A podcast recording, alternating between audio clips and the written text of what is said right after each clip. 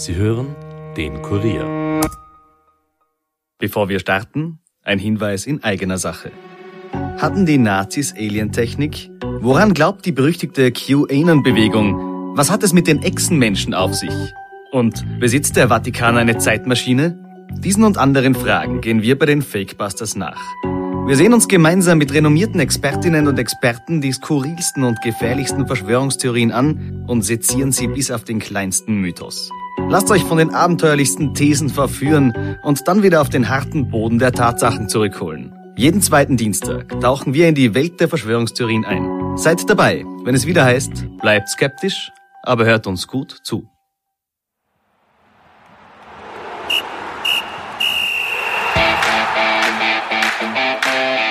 Vermisst ihr sie schon? Eure Lieblingsfußballclubs aus Österreich? Die Bundesliga startet im Februar in die erste richtig spannende Phase. Vier Runden noch, dann werden die Punkte geteilt. Die Nachspielzeit und die Kurier Sportredaktion blicken heute hinter die Kulissen, was sich in der Winterpause bei den Clubs so tut. Mein Name ist Caroline Krause-Sandner und ich heiße euch herzlich willkommen zu unserer 68. Podcast-Folge. Nachspielzeit, der Fußball-Podcast von und mit der Kurier Sportredaktion.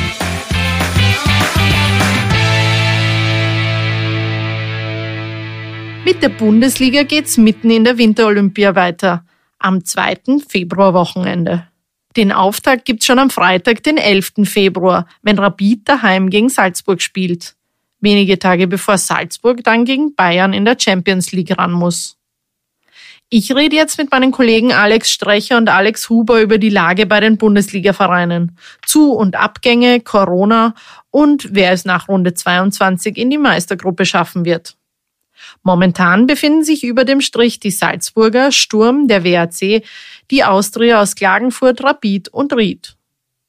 Knapp darunter die Wiener Austria, Hartberg, der Lask, die WSG, Admira und Schlusslicht Altach. Alex Strecher, wird es die Austria in die Meistergruppe schaffen? Drei Punkte fehlen momentan auf Ried und Rapid auf den Plätzen sechs und fünf. Äh, es wird extrem schwer. Die Ausgangslage ist halt wirklich, dass man absolut unter Druck steht. Die Auslosung ist für die Austria nicht schlecht, also das ist durchaus machbar. Aber es wird wahrscheinlich gleich vom ersten Spiel weg äh, ja, Hop oder Drop sein grundsätzlich von, von den Spielern her und, und so wie die Mannschaft sich auch jetzt im Herbst präsentiert hat, äh, wäre es durchaus denkbar und möglich und vielleicht auch verdient, wenn sie dann letztlich am letzten Drücker noch den Sprung schaffen. Mhm. Du hast jetzt gesagt, wie sich die Mannschaft im, im Herbst präsentiert hat. Äh, Wird es da viele Änderungen geben? Wie schaut es aus personell bei der Austria? Also momentan sowohl der Sportdirektor Manuel Ortleichner als auch der Trainer, der Manfred Schmidt, haben gesagt, ähm, viel bewegen auf, auf am Personalsektor wird man sich nicht können. Da und dort wird man vielleicht äh, ja, nachbessern können, aber wie man weiß, die, die Finanzen sind überschaubar nach wie vor bei der Austria.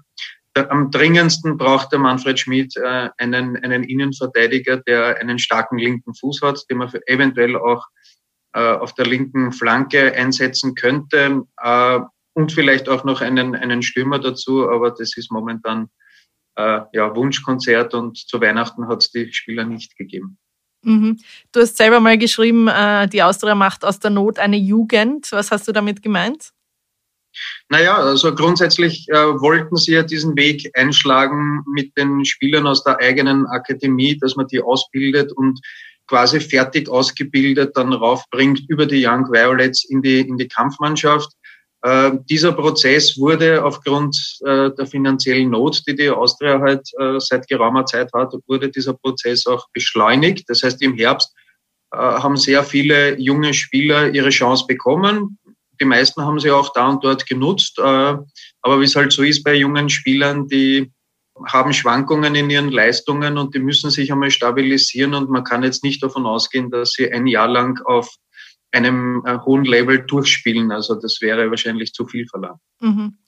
Apropos stabilisieren. Es gibt ja auch eine andere Austria-Geschichte, die, die jetzt derzeit viel mehr in den Medien war als die sportliche, nämlich äh, die Frage nach dem Investor und nach dem Geld im Endeffekt. Ähm, jetzt haben sich die Austria-Mitglieder einstimmig für diesen neuen Investorenvertrag geeinigt. Vielleicht kannst du das nochmal ganz kurz Revue passieren lassen und äh, meine Frage wäre, ist das jetzt das Ende der Sorgen in Favoriten? Also es war äh, am, Montag diese Generalversammlung, diese außerordentliche Mitgliederversammlung, ganz genau. Äh, und da wurde eben noch einmal das Konzept präsentiert. Äh, es gibt eine Viola Investment GmbH, bestehend aus 17 Personen. Da sind aber auch das Präsidium dabei, also Präsident und die zwei Vizepräsidenten geben Geld her. Das ist, glaube ich, auch äh, bemerkenswert und nicht alltäglich im Fußball. Äh, und dann eben diese Gruppe rund um Jürgen Werner, ein bekannter Name im österreichischen Fußball, auch dabei Sebastian Brödel. Und ähm, ja, die haben eben 40 Prozent der Wiener Austria jetzt äh, erworben, äh, um 10 Millionen Euro und haben aber noch ein, ein, eine Option auf weitere 9,9 Prozent, die sie erwerben können. Das heißt, es ist jetzt einmal ein Kapital da, das äh, fließen wird. Ähm, es wird kurzfristig Ruhe einkehren, definitiv. Es ist jetzt einmal eine Erleichterung für die Austria. Aber es ist nur der erste Schritt. Also zu einem sorgenfreien Leben ist es noch ein, ein langer, langer Weg und da gibt es noch äh, sicherlich einige andere Schritte. Vielleicht auch irgendwann einmal mit einem internationalen Player, mit einem großen Geldgeber, dass man, dass man da aus dem Ausland zusätzlich noch einen anderen Hebel hat. Mhm. Also da muss man weiterhin die Augen offen halten und, und, und schauen. Ja, definitiv, weil, weil der Schuldenberg der Austria ist ja durchaus beträchtlich mhm. ähm, und, und der wird zwar sukzessive abgetragen, aber er ist noch immer vorhanden. Also die Sorgen sind jetzt nicht von heute auf morgen weg und ähm, hat auch der Manuel Ortlechner und auch AG-Vorstand der Gerhard Krisch gesagt, also diese, dieses Thema wird die Austria sicherlich noch die nächsten Jahre begleiten. Und so wie es jetzt ausschaut, mit diesem Zuschuss von dem Sponsor, geht man davon aus, dass einmal alles bis zum Juni 2023 ausfinanziert mhm. ist. Dann braucht es aber wieder neues Geld, äh, weil einerseits möchte man ja die, die Mannschaft verstärken, also im Sportlichen etwas weiterbringen, wo man dann vielleicht mit Erfolgen Geld einnehmen kann. Auf der anderen Seite muss man parallel dazu Schulden äh, abtragen und das ist ein Spagat, der nicht so einfach ist. Mhm. Ähm, dann gehen wir, gehen wir mal in Richtung Hütteldorf. Alex Huber, ähm, auch bei den Grün-Weißen hat es jetzt immer wieder Sorgen gegeben, vielleicht nicht ganz so schlimm, nicht ganz so finanziell wie, wie ähm, bei der Austria, aber scheint jetzt so, dass man hofft, dass man mit dem neuen Trainer und mit der Rückkehr, Rückkehr von Yusuf Demir vielleicht auch wieder zu einer gewissen äh, Konstanz finden äh, kann. Wie, wie siehst du das vielleicht zunächst einmal? Wie hat sich der Trainer Ferdinand Feldhofer eingefunden in Hütteldorf? Für ihn war es sehr wichtig, dass der Start gelungen ist, weil die äh, sieben Punkte in den drei Spielen waren einerseits emotional sehr, sehr positiv für den ganzen Verein. Dann gibt es durch den Aufstieg äh, in, in Genk auch noch die zusätzliche Europacup-Chance und zusätzliche Einnahmen. Der, das letzte Spiel in der, in der Südstadt war eigentlich das Schwächste, ist aber dann auch noch knapp gewonnen worden, deswegen überwintert Rapid derzeit in den Top 6. Das ist ähm, vom Emotionalen auch, auch sehr wichtig. Natürlich wird dann erst nach 22 Runden entschieden, wo man steht, aber die gesamte Vorbereitung ist dann auch für ihn und in seinem Trainerteam ein bisschen entspannter, wenn man äh, weiß, man ist zumindest derzeit auf Kurs. Deswegen, glaube ich, hat er eine relativ äh, ruhige Vorbereitung. Wenn jetzt Rapid, so wie damals wieder Didi Kübauer gekommen ist, auf weiß nicht, sieben oder acht überwintern würde, wäre dauernd immer noch der Blick, wie kann man noch raufkommen. Mhm. So hat es jetzt mit dem Europacup-Aufstieg und dem Sprung in die Top 6 einmal schon einen guten Start gegeben. Ja, und wobei einen großen Polster gibt's nicht nach unten. Also Nein, der Polster ist, ist sehr klein und, und es kann gut sein, dass dann in Runde 22 in Hütteldorf ein Entscheidungsspiel gegen Austria Klagenfurt und den letzten Meistertrainer Peter Backholt gibt um die Top 6. Das wäre natürlich sehr emotional. Äh, die Rapidler hoffen, dass sie es vorher schon fixieren. Aber wenn man sich die Auslosung anschaut mit Start gegen Salzburg und in Graz gegen Sturm, kann es passieren, dass äh, bis zuletzt ein, ein Gezittere wird. Ja. Aber trotz, trotzdem ist der Start auf jeden Fall gelungen, weil so das, was, was zählt, dann hat eben die Punkte, der Europacup-Aufstieg, dann die Rückkehr von Yusuf Demir mit Vertragsverlängerung. Also das hätten dem Soran Barisic nicht viel dazu getraut, dass er da den Spieler davon überzeugt, dass das für ihn das Beste ist und deswegen ist die Lage jetzt wesentlich ruhiger, als es ähm, also ein bisschen anders gelaufen wäre, sonst wäre. Also da ist momentan vieles wieder, was vorher knapp kann mich erinnern, die, die vielen Spiele, die der Didi Küber in der Nachspielzeit dann doch nicht gewonnen hat, mhm. das ist jetzt plötzlich mit dem Ferdinand Feldhofer zumindest am Start in die andere Richtung rübergekippt. Also es ist auf dem Fußball wirklich alles sehr knapp. Mhm. Also ein bisschen angenehmer und ein bisschen äh, ruhiger, aber trotzdem, wie so oft im Winter, muss man auch Rapid Abgänge ver verbuchen. Äh, wie, wie weh, also jetzt Maximilian Ullmann ist zuletzt äh, verkündet worden, dass er nach Italien geht. Ähm, und, und andere wichtige Spieler stehen auch noch kurz vor dem Absprung. Was ist der letzte Stand und, und äh, wird man das verkraften können, wenn die äh, Rapid verlassen? Also ich glaube, dass die Linie da relativ klar ist. Wenn ein Spieler äh, schwer zu ersetzen ist, dann muss er richtig viel Geld bringen. Äh, wenn Sie der Meinung sind, dass es intern halbwegs geht oder mit einem passenden, günstigeren Ersatz dann wieder, äh, dann darf er gehen. Und genauso war es jetzt bei Max Ullmann. Im, Im Sommer waren sie noch nicht sicher, ob der Jonas Auer das schon schafft und haben deswegen relativ viel verlangt. Und man hat dann auch gesehen, dass der Max Ullmann ein bisschen einen Hänger gehabt hat, nachdem er ganz knapp nicht nach Bielefeld durfte. Ähm, in der Zwischenzeit hat der Jonas Auer sich gut entwickelt. Und nachdem sie sowieso wussten, dass der Max Ullmann im Sommer ablösefrei gehen würde, hat man jetzt noch dieses gute Angebot aus Italien angenommen. Der Jonas Auer wird das, glaube ich, ganz ordentlich schon äh, als Ersatz machen. Dahinter gibt es mit Moormann und Jakovic schon zwei eigene Talente. Also ich glaube, das ist jetzt genau das, was dem Zoran Barisic vorschwebt. Man hält die Spieler so lang, bis man günstigere und am besten Fall selbst ausgebildete Alternativen mhm. hat. Dann dürfen sie gehen. Du hast gesagt, gutes Angebot aus Italien. Weiß man schon, wie viel äh, Rapid da bekommen hat? Also ich nehme an, dass da wahrscheinlich wieder verschiedene Klauseln gibt mit möglichen Einsätzen oder ob Venedig den Klassenerhalt schafft. Das ist ja auch noch nicht gesichert. Also die sind ja ein Aufsteiger, der eher ähm, ganz unten eingeschätzt wurde. Momentan sind sie über dem Strich. Aber ich denke, dass in etwa insgesamt dann das, was, was, was Rapid damals an den Last gezahlt hat, die 600.000 Euro, dass das alles zusammen dann wieder zusammenkommen dürfte an Einnahmen. Vielleicht sind jetzt, ist jetzt ein bisschen weniger, aber äh, ja, ich glaube, wenn ein Spieler zweieinhalb Jahre bis auf einen ganz kurzen Hänger jetzt in, in diesem Herbst Leistung bringt, äh, und dann wieder das einbringt, was er vorher gekostet hat, da kann man eigentlich in Corona-Zeiten nicht viel besser machen. Also das ist ähm, eigentlich ein, eine, eine glückliche Geschichte für alle Seiten gewesen. Beim Erdschan Kara zum Beispiel, der sicher viele Angebote hat, also man hört ja immer wieder, dass Angebote abgelehnt werden, ist eine ganz andere Sache, weil der sicher viel, viel schwerer zu ersetzen wäre. Und außerdem, der ist einer der billigsten Spieler im Kader. Der ist ja als Kaderergänzung aus Horn gekommen. Mhm. Ähm, und man muss auch denken, also er wollte den Vertrag nie verlängern. Also es wurden ja viele Angebote gemacht. Aber wenn da ein Ersatz kommen müsste, dann ist ja nicht nur so, dass man die Ablöse für den Erdschan Kara wieder investieren müsste, sondern der Nachfolger wäre, sagen wir mal, zu 99 Prozent auch im Gehalt wesentlich teurer. Deswegen denke ich, dass der Erdschan Kara nur gehen darf, wenn das Angebot richtig gut ist. Sonst wird er noch bis Sommer seine Leistung bringen und okay. sich dann verabschieden. Das wäre meine Frage gewesen, wie realistisch das ist, dass der, dass der geht noch im Winter.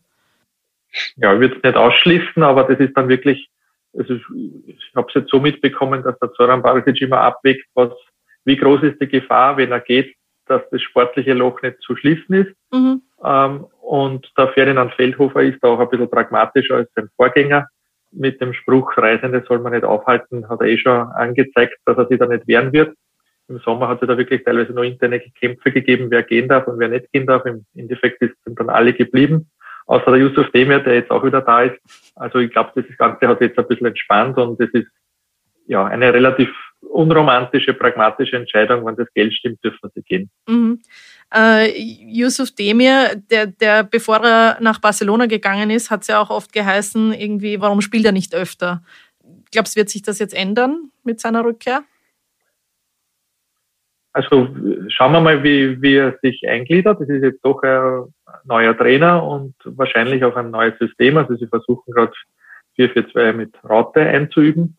Äh, das, da spielt man dann natürlich auch ein bisschen anders, als die, was er bis jetzt gekannt hat. Egal, ob es jetzt das 4-3-3 von Barcelona war oder auch das 4-2-3-1 von Rapid. Äh, aber grundsätzlich hört man von allen Seiten, dass wirklich alle sehr, sehr glücklich sind, dass es jetzt so ist. Also er ist froh, dass er realistische Chancen auf Spielzeiten hat. Bei Rapid sind sie froh, dass er da ist und nicht automatisch im Sommer verkauft werden muss. Also man kann ja ihn auch, wenn es noch nicht so passt, einfach ein Jahr länger halten und dann später verkaufen. Dass irgendwann verkauft werden wird, ist eh klar. Mhm. Äh, und, und der Trainer Feldhofer ist auch sehr glücklich, dass er da jetzt so eine, so ein außergewöhnliches Potenzial zur Verfügung hat. Wie, wie er eingegliedert wird, das ja, wird man wahrscheinlich jetzt auch dann im Laufe der Vorbereitung noch sehen, aber alles andere als, als regelmäßige Einsätze würden mich sehr überraschen. Mhm. Du hast gesagt, alle sind sehr glücklich und man hat auch, es gab auch ein wunderschönes Willkommensvideo von Rapid. Es gibt aber auch Stimmen, die sagen, im Endeffekt ist der Demir nach Barcelona gegangen und hat dort einfach nicht geschafft. Äh, wie siehst du das? Ist er gescheitert in Barcelona? Also gescheitert ist für mich nicht das richtige Wort. Es war ja so, dass Rapid ihn äh, schon vor einem Jahr um 10 Millionen nach England verkaufen hätte können und er ist der erste Spieler in der Vereinsgeschichte, der sich geweigert hat, in die Premier League zu wechseln, weil er halt eben wahrscheinlich seit er Fußball schaut von Barcelona geträumt hat. Und dann im Sommer hätte es wieder einige sehr gute Angebote gegeben und Rapid hätte wäre sehr glücklich gewesen, die anzunehmen und hat er auch gesagt, nein, er will nicht. Und mhm. irgendwann haben sie sich halt dann geeinigt, okay, dann kriegst du deine Chance in Barcelona, aber Barcelona war halt auch aufgrund der Umstände der einzige Verein, die nicht sofort die Ablöse gezahlt hätten, sondern nur mit dieser ominösen Klausel.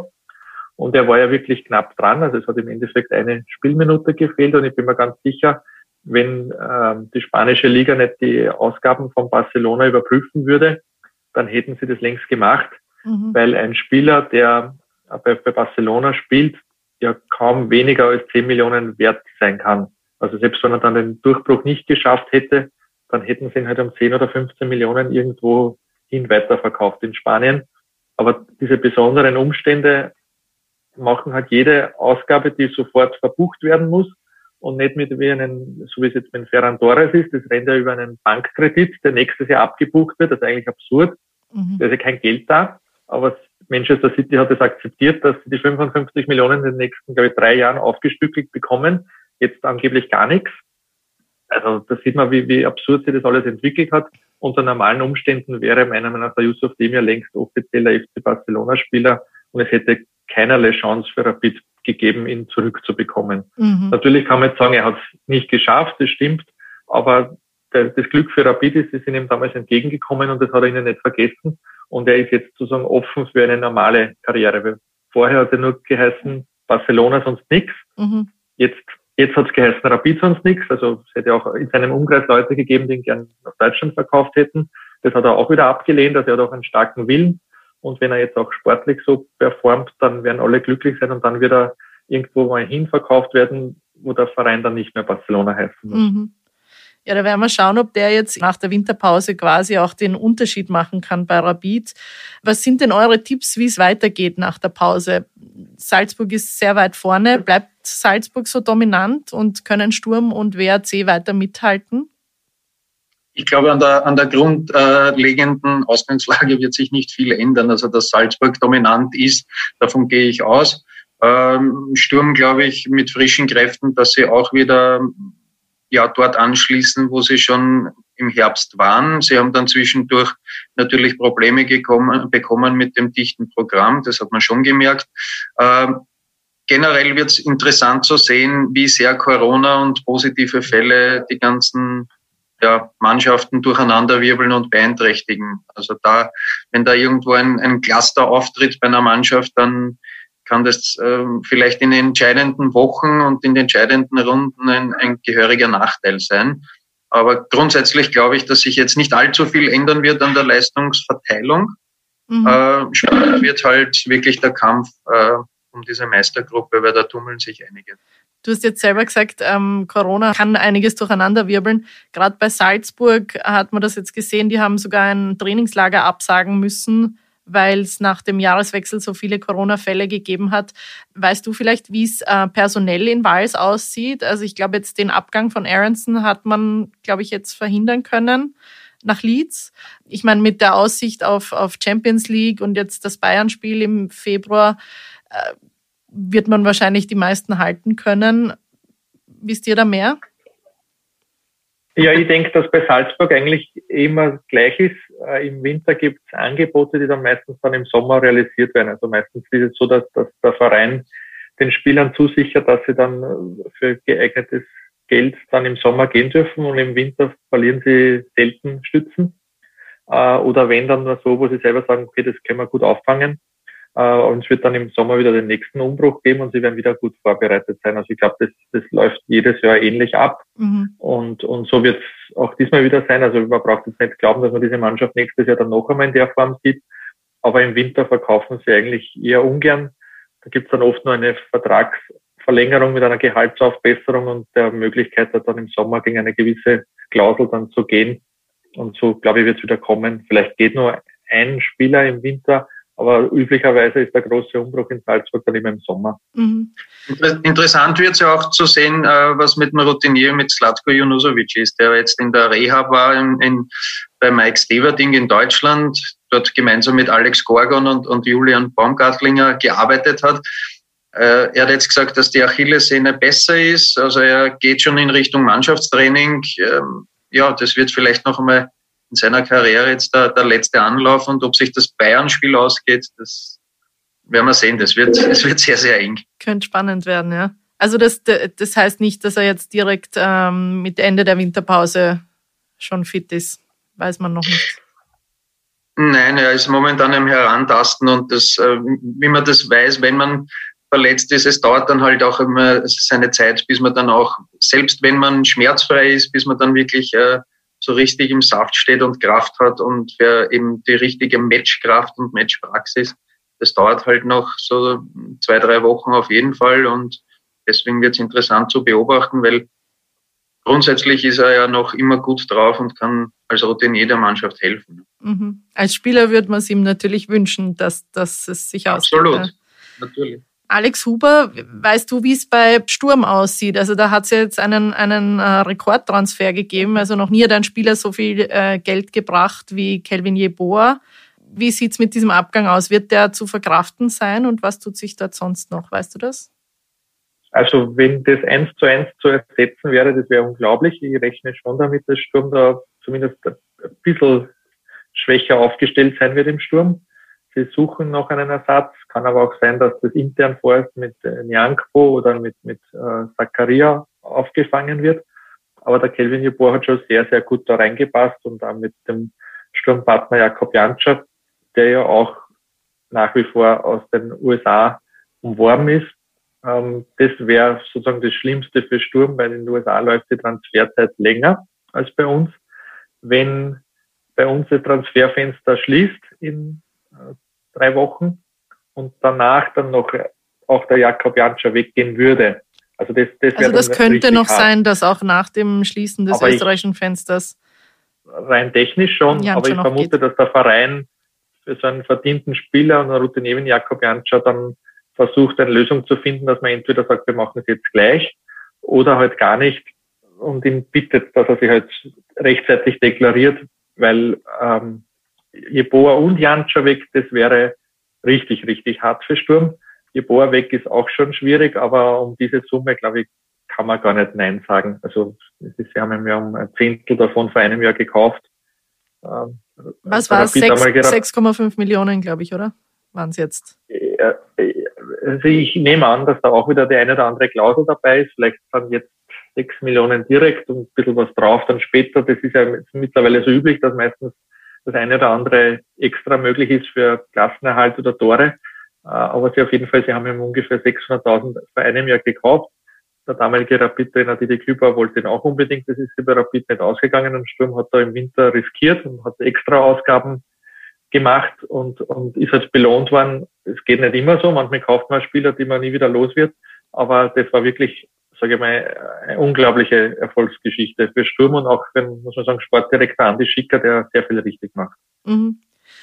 Ja, danke Alex und Alex für eure, für, für eure Einblicke und eure Antworten. Ähm, ich glaube, wir können uns alle schon freuen, wenn es wieder losgeht.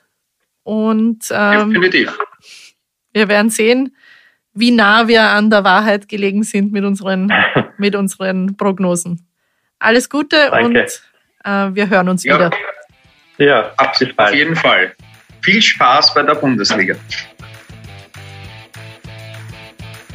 Es wird also hoffentlich bald wieder spannend in den Stadien. Und hoffentlich bald auch wieder mit ausreichend Zuschauern, wenn sich die Corona-Lage wieder beruhigt. Die aktuellen Entwicklungen gibt es dann weiterhin mittwochs in der Kurier-Nachspielzeit. Caroline Krause-Sandner, Alex Huber und Alex Strecher und der für den Ton und für den Schnitt verantwortliche Dominik Kanzian sagen auch heute wieder Danke fürs Zuhören und bis zum nächsten Mal. Baba!